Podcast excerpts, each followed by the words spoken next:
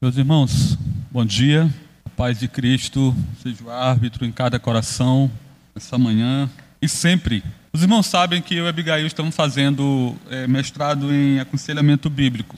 E, por conta de toda a influência nossa, é, de tudo que a gente tem recebido nesses é, quase dois anos de aconselhamento bíblico, nós fomos, fomos desafiados com esse material aqui, né? Ele é um, um manual esse material, irmãos, ele, ele é usado é, pela ABCB, Associação Brasileira de Conselheiros Bíblicos. A gente tem ali o, subtema ali, ó, o Manual de Discipulado em Profundidade, tá?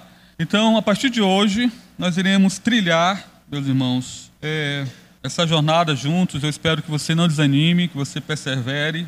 Quero dizer para os irmãos que esse é um material extremamente bíblico é um, um, é um manual saturado de Bíblia.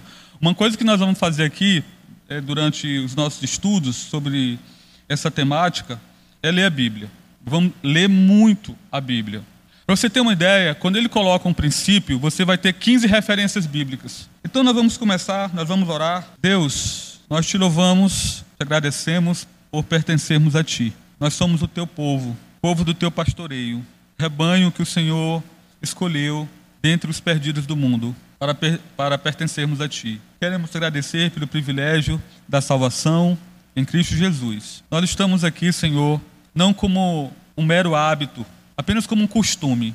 Nós estamos aqui, Senhor, porque nós queremos ser transformados. Nós queremos ter vida, nossa vida mudada, Senhor. Nós queremos que a tua palavra, a espada do Espírito, separe hábitos, pecados, condutas que são impedimentos para crescermos, para nos desenvolvermos, para avançarmos na nossa caminhada cristã. Te pedimos que o Senhor, por amor do teu bendito nome, que o Senhor é, não só ilumine as nossas mentes, mas o Senhor incline a nossa vontade para uma vida de obediência, de completa obediência e sujeição à vontade do Senhor.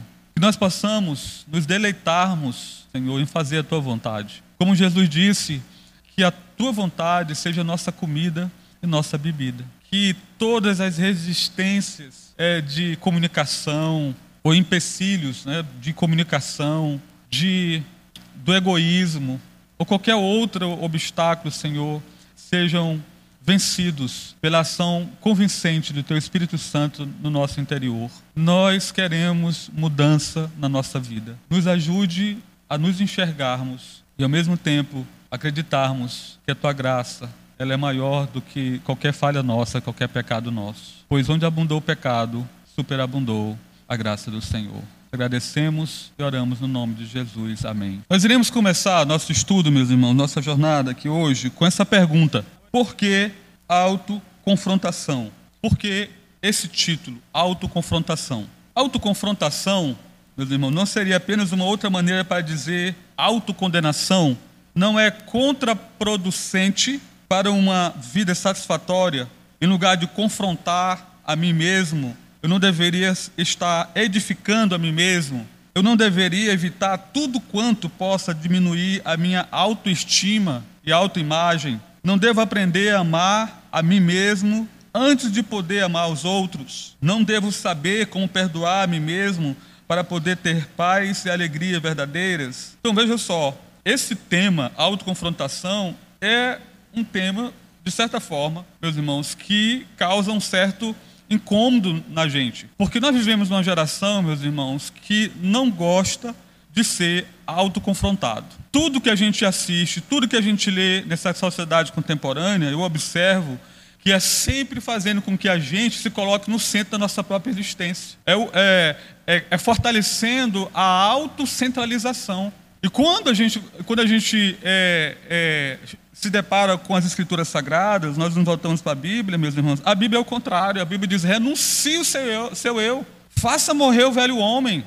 Você não é seu próprio fim. Né? A psicologia, a sociologia, todas essas ciências, como nós veremos, elas sempre estão dizendo o homem é o centro do universo. Né? O homem é a, razão, a própria, sua própria razão de ser. Meus irmãos, então a Bíblia vem e diz: não, você não é a sua própria razão de ser. Você existe para Deus. O propósito da sua existência você não encontra em si mesmo, mas no, em Deus, no Senhor. Então, perguntas como estas refletem o fato de que muitas pessoas estão seguindo é, um ensinamento falso que tem estado presente entre nós desde o início dos tempos, mas que está alcançando uma popularidade sem precedentes na igreja de hoje. Trata-se da doutrina da exaltação e satisfação do eu. Você preste atenção, todos os, os slogans, todas essa, essas ideologias que tem hoje dizendo aí ah, feminismo, é, marxismo. O marxismo, meu irmão, logo na sua base teórica, é ateu. O homem tem que ser autônomo, o homem tem que ser dono de, de, fazer a sua própria história, o homem é, deve buscar emancipação, independência. É, esse é o discurso, irmãos. É, mulher, não se submeta a homem nenhum, você, você, você é Mulher Maravilha. Inclusive, até a Mulher Maravilha hoje ela é usada como, como também instrumento ideológico. Né? Tudo foi cooptado né? ah, com o fim de reforçar o orgulho, né? essa independência é, é sempre colocando o homem no centro, meus irmãos. E o homem no centro resultará sempre, sempre, sempre resultou, meus irmãos, em tragédia. Sempre resultou em problemas. Sempre resultou em conflito. Sempre resultou em sofrimento. Então, a preocupação consigo mesmo baseia-se no entendimento errôneo do relacionamento do homem com Deus. Portanto, não é bíblica e impede o crescimento espiritual. E, infelizmente, a internet está abarrotada de vídeos de coach, dizendo que você tem a capacidade de mudar-se, de se mudar por você mesmo. Tá? Infelizmente, esse evangelho bem ralinho entrou, adentrou as portas da igreja. Portanto, exaltação e satisfação do eu tem sido sempre, tem, tem, tem tido sempre consequências devastadoras. Alguém leia para mim, por favor, Isaías 14, verso 13 e 14. Tu dizias no teu coração: eu subirei ao céu, acima das estrelas de Deus exaltarei o meu trono, e no monte da congregação me assentarei nas extremidades do norte. Subirei acima das mais altas nuvens e serei semelhante ao Altíssimo. Ok. Então, primeira ênfase aqui. A ênfase no eu foi a origem da queda de quem, meus irmãos? De acordo com esse texto. Historicamente, tradicionalmente, esse texto se refere à queda de Satanás, de Lúcifer. Eu, ele está dizendo, eu subirei, eu serei isso, eu farei aquilo. E estavam também no âmago da primeira tentação do homem. Nós não vamos ler, não sei se coloquei essa referência, Gênesis 13, de 1 a 6, mas os irmãos conhecem o texto. Uma atração mal sucedida, a exaltação e satisfação do eu foi o âmago da tentação do Senhor Jesus Cristo por Satanás. Lucas 4, do 2 ao 12. Exaltação e satisfação do eu alcançarão o seu auge nos últimos tempos, quando, conforme a Bíblia prediz, os homens serão amantes de si mesmos. Agora eu quero que alguém leia 2 Timóteo, capítulo 3, versículo 1 e 2. Sabe, porém, isto nos últimos dias é sobrevirão, é, é isso mesmo. sobrevirão tempos difíceis, pois o homem serão egoísta, avarento, jactanciosos, arrogantes, blasfemadores, desobedientes aos pais, ingratos, irreverentes. Você leu a parte que fala amantes de si mesmo? Desafeiçoados, implacáveis, caluniadores, sem domínio de si, cruéis, inimigos do bem, traidores, atrevidos, enfatuados, mais inimigos dos prazeres que amigos de Deus. Ok. É. Mas o ponto aí, meus irmãos, nesse texto que Paulo está falando, é o problema que a gente tem hoje. O problema que a gente tem hoje na nossa sociedade. Isso aí, meus irmãos, está num, num, num, numa. É, crescendo cada vez, cada vez mais essa, esse endeusamento do ser humano. Esse endeusamento do ser humano. Por exemplo, meus irmãos, eu quero eu quero, eu vi quanto eu vou estar dando uma, uma alfinetadinha em algumas questões que eu entendo que são importantes. Por exemplo, queridos, você sabe qual é o maior inimigo do casamento? Não é o seu cônjuge. Você sabe qual é o maior inimigo do seu casamento? É egoísmo. Esse é o pecado. Eu não tenho dúvidas, não tenho dúvidas, não tenho medo de errar, meus irmãos, quando eu afirmo que todos os problemas no casamento se dão por conta do egoísmo. Cada um puxa para um lado, cada um quer que as coisas dentro de casa, dinheiro, bens, até a lista do supermercado seja feita conforme eu quero. E aí começa dentro de casa, dentro do casamento, uma queda de braço. Como alguém bem ilustrou, são duas pessoas num, de, num, num cabo de guerra. O que, que acontece, meus irmãos, no cabo de guerra, com as mãos? Machucados. Sabe por quê? Porque você é egoísta. A gente quer que as coisas funcionem à nossa maneira, do nosso jeito. E aí nascem os problemas. Por quê? Porque o eu está ali determinando ou quer determinar as coisas. o primeiro passo na autoconfrontação é admitir diante de Deus a sua pecaminosidade e a sua condição de perdido. Alguém lê aí o Salmo 14, versículo 1 ao 3. Alguém tem essa referência? Diz assim a palavra de Deus: Diz o insensato no seu coração: Não há Deus. Corrompem-se e praticam abominação.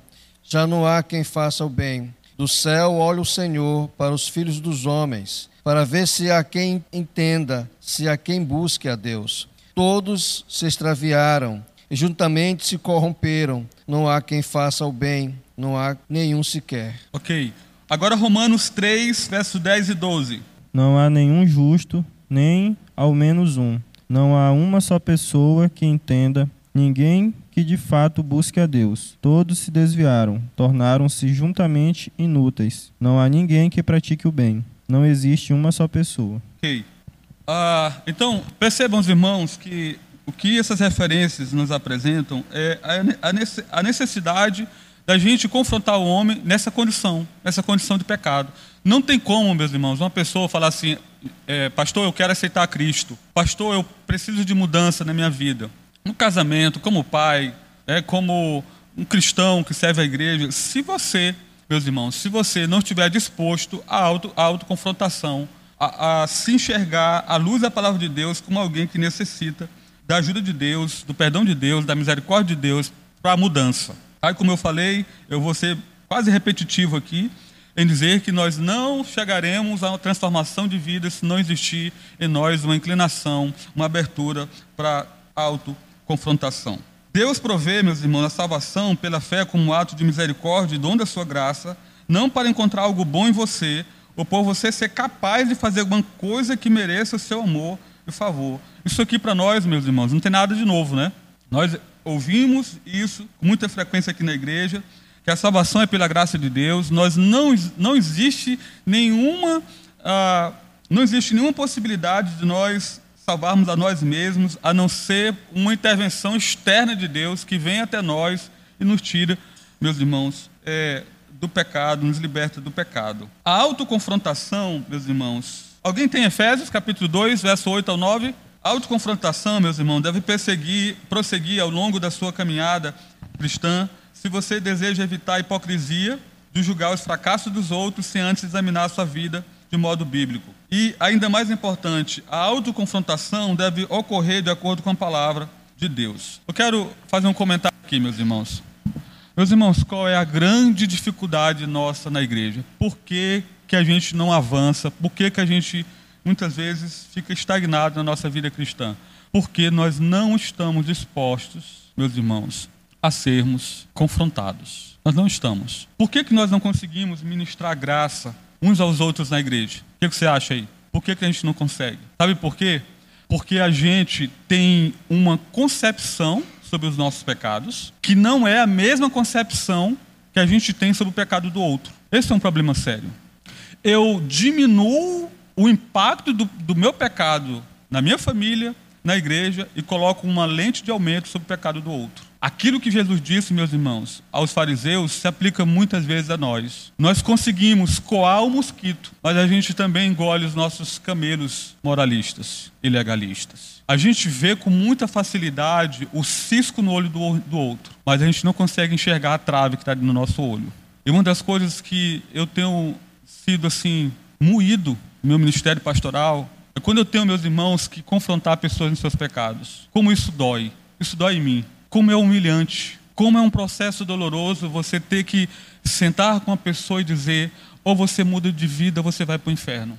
A forma como você está vivendo não condiz com a sua vocação espiritual. Mas não existe como, numa outra saída para nós, irmãos. Esse processo de santificação, de consagração das nossas vidas não vai acontecer repentinamente, abruptamente, é processo. A gente tem que reconhecer, a gente precisa admitir, meus irmãos. Eu tenho dito isso aqui na igreja. Ninguém aqui está no mesmo patamar, no mesmo nível de maturidade cristã. Todos nós aqui estamos em estágios diferentes dessa caminhada. Eu não posso ser o parâmetro para a vida do irmão. É, a minha vida, a minha maturidade, meu conhecimento, meu entendimento das coisas, a leitura que eu faço da realidade. Portanto, meus irmãos, para crescermos, a gente tem que aprender, primeiramente, a nos enxergarmos como pessoas que necessitam de mudança e de transformação de vida. Por exemplo, a gente vem para cá, tem irmãos que estão aqui 15 anos nessa igreja, 20 anos nessa igreja, ouvindo bons sermões, entra pastor e sai pastor, e os hábitos destrutivos e pecaminosos se mantêm. O que, que você vem fazer aqui domingo a domingo? O que, que você está fazendo com as, as pregações dos sermões que você tem ouvido? Como isso tem mudado a sua vida? Como isso tem alterado a, a sua relação com as pessoas à sua volta? Como, como é, que, que isso tem, tem feito na sua vida? Os irmãos se lembram que Jesus, o maior pregador que já pisou nessa terra, depois de pregar o sermão da montanha, ele disse: Olha, aqueles que ouvem as minhas palavras e as praticam é semelhante a um homem que edificou a sua casa sobre uma rocha. Sopraram os ventos contra a casa, a tormenta, a força da tormenta bateu contra a casa, mas ela permaneceu. Da mesma forma, aqueles que ouvem a minha palavra e não as praticam é semelhante a um homem que edificou a sua casa sobre a areia. O vento vai bater e será grande a ruína. Todo sermão, ele é um convite para mudança de vida. Nós nos habituamos a vir à igreja, mas de não nos enxergarmos mais, de não analisarmos a nossa vida. Paulo diz, meus irmãos, constantemente: examinai-vos, preste atenção para a sua vida. Tem tanta gente dentro da igreja que está enganada. Deu uma mergulhada no ambiente da igreja, aprendeu todos os cacuetes, ora como crente, se veste como crente, canta, aprendeu uma, um certo vocabulário que articula na hora de orar, dá dízimo, tem um livro no, no hall de membros da igreja, mas cadê o fruto? O que, você faz durante a semana? O que, que você assiste? O que, você está ouvindo? Quem que você está andando? Qual é o lugar que você frequenta? Quanto tempo de devoção? Leitura da Bíblia? Como você está servindo a igreja? Onde você está gastando seu dinheiro? Eu sei, meus irmãos, que nem sempre será fácil confrontar a si mesmo nos moldes bíblicos e às vezes será uma experiência penosa. Todavia, o Espírito Santo, o auxiliador, vai ajudá-lo a encarar os seus pecados, fracassos e falhas. Ele vai confortá-lo, ensiná-lo e guiá-lo a toda a verdade para que a sua tristeza possa se transformar em alegria permanente. Outra coisa, irmãos, quando é, nós nos colocamos não com aquele ar de superioridade, de santarrão, de alguém que alcançou já a perfeição espiritual, né? Mas quando nós nos, nos colocamos como instrumentos na mão de Deus para confrontar o nosso irmão no pecado, outra, ei, tanto você que vai confrontar quanto você que vai ser confrontado, porque isso aqui a gente troca, né? Se alterna. Ora, eu estou numa posição de alguém que vai confrontar o outro. Em outra situação, eu serei confrontado. Essa é a dinâmica da vida cristã. Às vezes o esposo vai ter que confrontar a esposa, em outros momentos a esposa vai ter que confrontar o esposo. Se alterna isso. Ei, a autoridade, preste atenção que eu vou falar. A autoridade de quem confronta não se encontra na pessoa, se encontra na palavra de Deus. Então, se eu estou falando a partir da palavra de Deus, eu que estou sendo confrontado, tenho que simplesmente me submeter ao que está sendo falado. Eu não tenho que resistir, eu não tenho que me opor, eu tenho que docemente sem relutância, me submeter ao tratamento que Deus está me dando em Sua palavra. Nem sempre é bonito o que a gente vê. Na verdade, aliás, é sempre feio o que a gente vê. Então, se há uma ênfase singular que permeia esse discipulado, é que ele atua no sentido de que você verifique biblicamente se está procurando agradar a si mesmo, a Deus, em tudo quanto pensa e faz. Alguém tem agora, 2 Coríntios 5 e 9? E por isso que também nos esforçamos, quer presente, quer ausente, para que, eles, para que lhes sermos agradáveis. Okay. Alguém lê Colossenses 1 e 10. Colossenses 1 e 10, 3, 2 e 17. Acho que é isso. É, para que possais andar dignamente diante do Senhor, agradando-lhe em tudo, frutificando em toda boa obra, crescendo no conhecimento de Deus. É, Colossenses 3, 2. Pensai nas coisas que são de cima e não nas que são da terra. 17 diz: E quando fizerde por palavras ou por obras, fazei tudo em nome do Senhor Jesus, dando por ele graças a Deus Pai. Ok. Então veja só, meus irmãos, é, existe, eu não vou dizer que é uma tensão, não vou me colocar dessa forma, mas existe uma corresponsabilidade ou uma responsabilidade dual em que, ao mesmo tempo que nós somos convocados a, a viver em comunidade como cristãos, existe também uma responsabilidade individual nossa, pela nossa própria vida cristã, a nossa própria vida espiritual. Meus irmãos, você não vai conseguir crescer espiritualmente se você não aprender à luz das escrituras sagradas, resolver os seus problemas e as suas dificuldades espirituais à luz da palavra de Deus. Hoje em dia eu observo um fenômeno dentro da igreja que é o seguinte: ah, a gente precisa ter profissionais, ou pastor, um conselheiro, né, aquele mago, aquele cara que é o supra-sumo da teologia, em que você vai procurar esse, esse, esse indivíduo para que ele resolva os seus problemas, para que ele lhe dê respostas para que você consiga resolver os seus problemas. Isso é bíblico? Claro que é bíblico. Mas o que eu observo, meus irmãos, com uma certa constância, é que nós não aprendemos extrair da palavra de Deus princípios que norteiem a nossa abordagem no enfrentamento das nossas dificuldades. Que problemas sempre existirão no casamento, na igreja, na relação com o próximo, sempre existirão problemas, mas a forma como a gente tenta resolver os problemas parece que desencadeia né, uma, uma relação de causa e efeito infinita. Porque às vezes, na nossa tentativa de resolver os nossos problemas, a gente piora, a gente faz piorar a situação, nossa situação. Por quê? Porque a gente não segue o que a Bíblia diz, a gente não obedece, a gente não tem aquela compreensão bíblica profunda e prática de como resolver essas questões na nossa vida. Conforme você mesmo poderá logo descobrir, o objetivo desse discipulado, de discipulado pessoal, em treinamento, em aconselhamento bíblico, não é ensiná-lo a salvar a sua vida, mas a perdê-la por amor a Jesus. Alguém leia Mateus 16, 24 e 25? Alguém tem essa referência? Então Jesus disse aos seus discípulos: Se alguém quer vir após mim, negue-se a si mesmo, tome a sua cruz e siga-me. Pois quem quiser salvar a sua vida, a perderá, e quem perder a sua vida por minha causa, esse a achará. Lucas 9, 23 ou 24. Em seguida, dizia a todos: Se alguém quer vir após mim, negue-se a si mesmo. Tome cada dia sua cruz e siga-me. Pois quem quiser salvar a sua vida, perdê-la-á. Mas quem perder a sua vida por amor de mim, esse a salvará. Ok. Então vejam como essas duas referências que nós lemos, elas são contraculturais.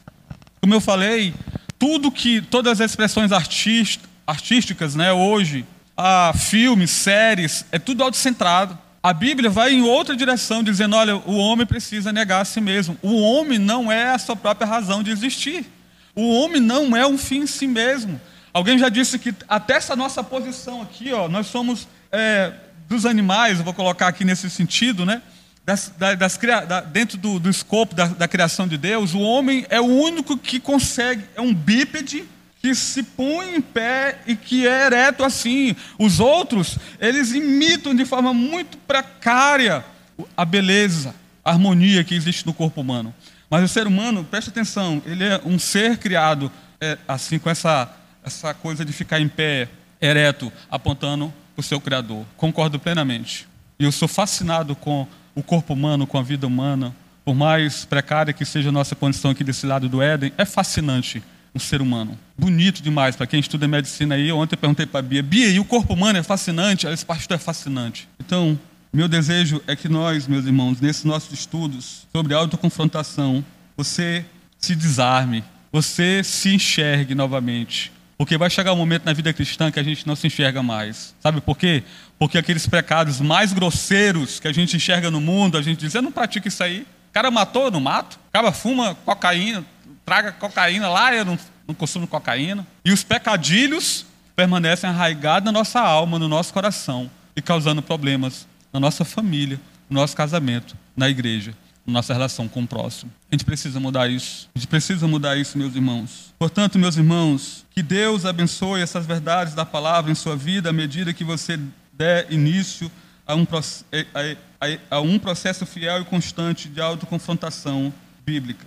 Eu já contei para os irmãos aqui que normalmente vem às quintas-feiras que uma das maiores igrejas do mundo, pastoreada pelo pastor William Cordeiro, no Havaí, inclusive aquele que escreveu o livro Andando com Tanque Vazio, você sabe que é, um dos segredos do ministério dele, você sabia, não sei se você sabe, mas eu quero dizer para você, que ele desenvolveu na igreja, que ele, sabe, incentivou, que ele encorajou, foi essa responsabilidade espiritual por si mesmo, autoalimentação, sabe? Esse encontro com o Senhor constantemente, diariamente, fazer de tudo para manter isso vivo, né? Ah, na sua vida cristã é imprescindível, é fundamental para o seu crescimento. Eu queria me ater agora, meus irmãos, a, a esses slides aqui, porque nós vamos ver agora o nosso, nosso script, tá? Como é que nós iremos tra trabalhar esse tema. O propósito do manual de autoconfrontação é ensiná-lo a examinar a si mesmo biblicamente. Ó, oh, irmãos, eu coloquei ali em destaque a palavra examinar a quem, meus irmãos? O outro? A si mesmo. Biblicamente, para que possa viver de modo agradável ao Senhor e ajudar outros a fazerem o mesmo.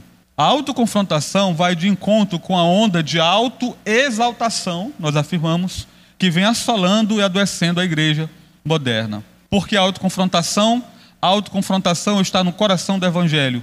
Apenas a compreensão da minha pecaminosidade, da minha necessidade de redenção pode me manter questionando o meu pecado desde a minha conversão até a glorificação. Então percebam que é um processo. Você vai continuar a vida inteira revirando o seu próprio ser, à luz da palavra de Deus, se examinando, tá? Consultando a Bíblia e vendo como é que está a sua vida. Meus irmãos, eu, eu vou falar algo aqui que talvez vai soar um pouco estranho para alguns irmãos. Meus irmãos, eu não sou anti-ciência, pastor Lindomar não é anti-ciência, eu estou usando aqui o microfone, que é resultado da ciência. Mas eu quero dizer uma coisa para os irmãos. Escute bem o que eu vou falar. Quando você leva o seu carro a um mecânico, preste atenção, ao mecânico, a cosmovisão dele não vai alterar em nada, em nada, a sua vida.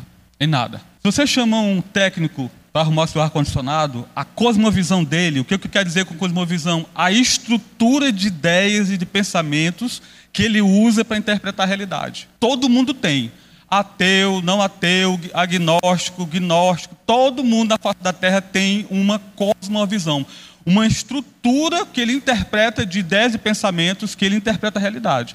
Então você chama um técnico e ele diz assim: olha, é, o problema do ar-condicionado é esse, é esse. A cosmovisão dele, se ele é espírita, se ele é, é espírita kardecista, africano, não importa, não vai mudar nada, ele vai arrumar seu, seu, seu ar-condicionado vai ficar legal. Agora preste atenção uma coisa.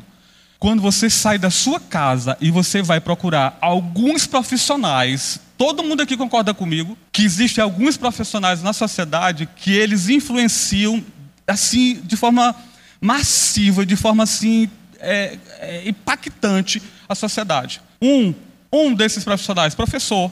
Um professor, ele carrega, além do conteúdo que ele, que ele estuda, que ele, que ele se, ah, se prepara e tudo, e joga para uns alunos, a cosmovisão dele vai impactar a vida dos alunos. Ele está lidando diretamente com o quê?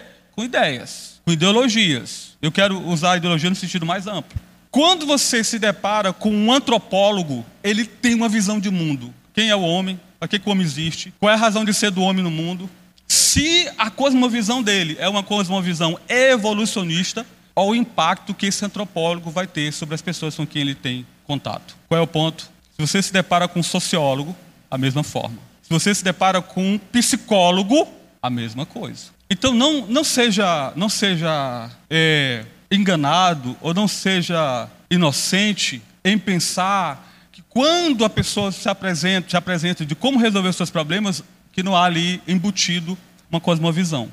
Se o cientista ele é cristão, ele também tem uma cosmovisão. Se ele não é cristão, tem uma cosmovisão, uma estrutura de pensamento que está guiando ele ali na interpretação daqueles fatos. Então, meus irmãos, muitas ciências sociais hoje reforçam essa autonomia, esse desejo que o homem tem de estar no centro da sua própria existência muitas ciências hoje, e eu diria para os irmãos: hoje você tem ciência verdadeira e você tem ciência falsa. Cuidado no nome de Jesus, pelo amor de Deus. Porque eu já, no contato que eu tenho com os irmãos, eu observo irmãos que já foram, já foram engabelados. Na hora que abre a boca, você percebe nitidamente que ele já, ele já aprendeu uma linguagem que não é a linguagem bíblica, mas é a linguagem de uma cosmovisão que choca com a linguagem da Escritura Sagrada. Então a luta é grande, meus irmãos. Nós estamos numa guerra de cosmovisões, irmão.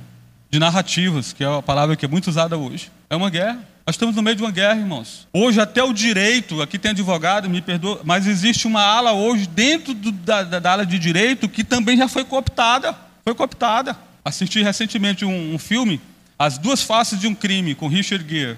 Rapaz, lá você vê nitidamente como que o Ocidente está desmoronando. O que antes era princípio quase absoluto, já não é mais princípio absoluto. É, é relativizado. É como se nós estivéssemos dentro de uma Matrix. Lembra da Matrix? E às vezes é, o nosso maior problema é a gente não ter essa auto-percepção do que estão fazendo com a gente. Eu queria levantar uma questão aqui um conceito que já é bastante conhecido, mas que muitas vezes passa despercebido por nós, que é a ideia do pós-verdade.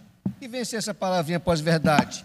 É um conceito que se dá a tudo que é relativo. Então, dentro do que o pastor está falando sobre cosmovisão, o que é que, nós, o que, é que eu percebo? Que muitas vezes o conceito cristão de cosmovisão ele está desarticulado do conceito bíblico. Então eu vivo uma cosmovisão nesse cenário aqui que eu estou, em que há uma pregação, há uma exposição bíblica, mas quando eu saio, meu pensamento, cosmo, é, é, cosmovisão cristã, ele desaparece. Eu vou me ater agora a um pensamento moderno, pós-moderno, de uma pós-verdade. Secularizado. Onde tudo é relativo. Eu tenho minha verdade, você tem a tua verdade, você tem a sua verdade e pronto. E aí, todo mundo vive bem, porque todo mundo tem um quê de verdade. Sim. Então, a autoconfrontação está no coração do evangelho, irmãos. Olhe para os encontros de Jesus com a mulher samaritana, Jesus ficou massageando, massageando o ego dela. Oh, você é uma mulher carente. Eu vou te apresentar aqui a ideologia do feminismo, porque isso vai libertar você. Olha o jovem rico, com o coração idólatra né, pela riqueza. Como foi que Jesus abordou ele? Pedro, gente. Eu fico me, me perguntando que pastor teria a ousadia de olhar para um irmão da igreja e dizer assim: arreda-te de mim, Satanás. Seria despedido no, no outro dia. Pastor me ofendeu profundamente. Estou extremamente magoado com ele. Vou sair de igreja. Pedro, o homem que se tornou o maior líder para a igreja entre os judeus. Está lá em Atos, Jesus pegou pesado com Pedro. E hoje nós vivemos, tem sociólogo que nem cristão que diz, uma geração podre de mimada. E isso está na igreja. Isso está na igreja. Vamos ler isso aqui juntos? Enganoso é o coração mais do que todas as coisas, e desesperadamente corrupto. Quem o conhecerá? Não por obras de justiça praticadas por nós, mas segundo a sua misericórdia, ele nos salvou mediante o lavar regenerador e renovador do Espírito Santo, que ele derramou sobre nós ricamente por meio de Jesus Cristo, nosso Salvador, a fim de que, justificados por graça, nos tornemos seus herdeiros, segundo a esperança da vida eterna. Deus, que evangelho, meus irmãos, glorioso é esse. Então vejam só, o evangelho é o que nos liberta da cegueira, das armadilhas de ideias corrompidas pelo pecado, de homens que não amam a Deus, de homens que têm visão totalmente, que, que deixa Deus fora da equação. Meus irmãos, não cabe na minha cabeça, não, não entra de jeito nenhum. Como é que eu me proponho a cuidar da alma de, de alguém, a alma que Deus criou, a alma que parte dos seus problemas se dá porque o homem rompeu o relacionamento com Deus, deixar Deus de fora da equação. Eu vou cuidar da alma de alguém e vou tirar Deus de fora. Não funciona. Não dá certo, queridos. Porque todos nós sabemos que todo problema que a gente tem nessa vida se dá, meus irmãos, porque nós rompemos com Deus. E o Evangelho é o processo ah, o Evangelho é a mensagem que nos diz como que nós iremos colocar em ordem não só a nossa relação com os outros, mas a, nossa própria estrutura psíquica, emocional, vontade, imaginação, entendimento. Rebelde contra Deus, por que autoconfrontação? Rebelde contra Deus, a humanidade tem criado alternativas para melhorar a si mesmo sem Deus. Pergunta aos irmãos: dois mil anos de, de pesquisa, de pro, progresso científico, tecnologia, estão fazendo robôs aí altamente ah, sofisticados. Pergunta aos irmãos, e a situação moral do homem? Por que, que, a, por que, que a ciência não resolve o problema da moral do homem? Meus irmãos, tem um livro de um médico, é, do Mengele, não sei se os médicos aqui tiveram a oportunidade de ler, como que a ciência foi usada pelos nazistas para fundamentar todas aquelas maldades que foram praticadas contra os judeus e contra outros povos naquele período ali. Essa semana eu fiquei chocado, eu fiquei deprimido. O Orlando me mandou um vídeo. Orlando, por favor, cara, mandando um vídeo para ficar deprimido, cara. Que é isso? Pastor, até, até os robôs mesmo, eles sofrem também é, problemas. Na Vale nós temos vários robôs, mas muitos mesmo. Ali tudo é automatizado. Hoje a gente tem caminhões autoestrada lá em Carajás e eles são só programados e eles vão sozinhos sem ninguém na cabine. As máquinas que a gente trabalha, elas são programadas para isso. Hoje um operador opera três máquinas sozinha, porque ele programa e ela faz todo o trabalho. Ela procura a pilha, ela vai, ela entra na pilha no, no momento que é dado um comando só nela, ela entra, ela manda minério para o navio e próprio CN que carrega o navio lá já é também automático. E o futuro é um operador para 10 para 10 máquinas, que ele só vai chegar e vai dizer, vai dar reiniciar e ali ela vai ver o momento certo, porque o próprio CN lá vai dizer corta material, aí dá um comando corta material, para de mandar o material. Depois ela volta a mandar de novo, ela volta a mandar de novo. Mas eles dão muitas falhas. Então, até o próprio tecnologia tem falha demais. E aqui nós temos aqui um cara que tem tecnologia aqui bem na minha frente, o Mel, que sabe que se não tivesse os problemas, não existiria os técnicos para dar os consertos. Eles estariam desempregados. Sim, é, mas o, o ponto que eu queria só contrastar que em uma linha ascendente de desenvolvimento e progresso, tem uma linha descendente aqui de moralidade, de perversão, de tudo que não presta. Olha para a nossa sociedade, gente. Olha para a nossa sociedade, tá? Então aqui não é gente obtusa, não é gente ignorante, não é gente é, anti-ciência. Deus me livre de ser. Não tem como a gente viver longe disso. Mas você tem que ter a capacidade de discernir à luz disso aqui, ó, da palavra de Deus, tá? De discernir se o que está sendo apresentado a você condiz com os valores da palavra de Deus ou não. Se um dia um cientista dizer assim, ó, roubar é certo, você vai roubar, você vai transgredir a palavra de Deus, porém o único instrumento válido para a mudança de dentro para fora é a palavra de Deus. A gente tem aqui um manual, viu? A gente lê bons livros, mas a fonte, meus irmãos, é a palavra de Deus. Bons homens escreveram bons livros, é, isso aqui é fantástico esse material, mas a fonte é a palavra de Deus, tá? É a palavra de Deus. Segue aí. Qual é o objetivo do curso de autoconfrontação, curso ou discipulado, como você queira? Ensiná-lo a lidar com circunstâncias e relacionamentos a partir de uma perspectiva bíblica para experimentar vitória e contentamento em todas as tribulações, provações e problemas da vida. Eu vou colocar uma, uma situação bem simples para você aqui. Você está endividado. Você gastou além do que podia, além do que ganha, estourou o orçamento. Uma pergunta para você. Você se pergunta assim: e agora, como é que eu vou resolver minha vida? O que que a escritura sagrada diz de forma prática? Como que eu vou resolver minha questão? Outra questão. Meu filho foi criado até os 16 anos na igreja. Com 18 anos ele chegou para mim e disse assim: "Papai, eu sou homossexual". Biblicamente, como é que você vai lidar com ele? Eu estou lançando para você esse desafio aqui. Porque uma das intenções, um dos objetivos é fazer com que você aprenda a colocar em prática a palavra de Deus, a sabedoria divina das circunstâncias mais diversas da sua vida. Pastor, a, a gente tem um problema lá em casa muito, muito sério. Qual é? Problema sério. A gente tem um, lá em casa um problema com a pornografia. Pastor, como é que resolve isso? Pastor, meu filho adolescente está viciado em pornografia. O que, é que eu faço? Você está entendendo? Pastor, eu estou com sono irregular. Vai no médico. Vai, doutor, o doutor ali, ó. O doutor está ali, o neto ali, ó. Vai lá no neto, pergunta para ele lá. O Gabriel aqui também. Mas o Gabriel cuida só dos olhos aqui. Já especificou aqui, a especificidade aqui da, é.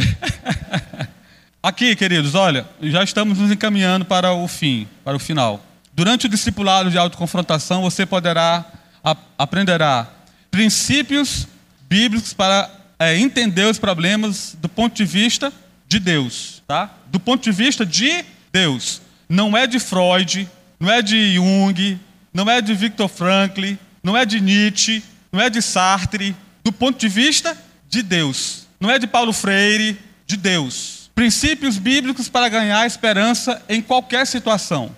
Princípios bíblicos para concretizar mudanças. E, em quarto lugar, as características e a importância prática das tarefas bíblicas. Sigamos. Princípios bíblicos relativos a lidar com a autodepredação, exaltação de si mesmo e autocomiseração. Eita, autocomiseração, meus irmãos, é, causa um estrago em casamento, relacionamento, Sabe, aquela pessoa que fica o tempo todo dizendo assim: ai, pastor, mas eu fui abandonada pelo meu pai. Ah, pastor, mas eu vim de um lar muito complicado. Ah, pastor, minha mãe falava isso para mim quando era pequena e aí eh, eu sou alguém traumatizado.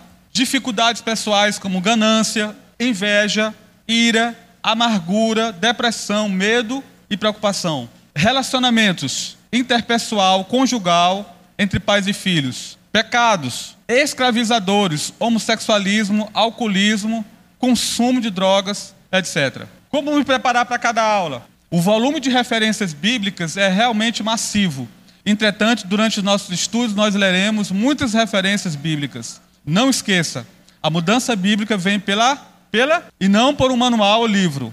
Faça anotações. Você está recebendo muitas informações. Anote as que mais lhe chamar a atenção, aquelas que sejam totalmente novidade para você. E claro, as dúvidas. Por último, irmãos, faça resoluções. Você sabe o que é uma resolução? Não pode ser algo amplo, tipo assim, ah, depois dessa aula ser mais consagrado. Isso não é resolução. Resolução é algo que você pode é, mensurar tempo e que seja específico. A partir dessa aula, eu vou bater de frente contra o meu pecado de falar mal dos outros pelas costas. Isso é uma resolução. É algo concreto, é algo real, é algo palpável, é algo que você vai, vai olhar e dizer assim: eu quero isso aí para minha vida. Isso é resolução. Não adianta, meu irmão, você vir aqui, de novo, vou falar isso. Você vir para cá, domingo a domingo, ouvir mensagem. Se você não fazer resoluções, não vai acontecer nada com você. Mudança, meus irmãos. Mudança não acontece no automático. Precisa de intencionalidade, precisa de propósito, precisa de meta. Ah, não, pastor, eu vou levando aí do jeito que dá. Vai.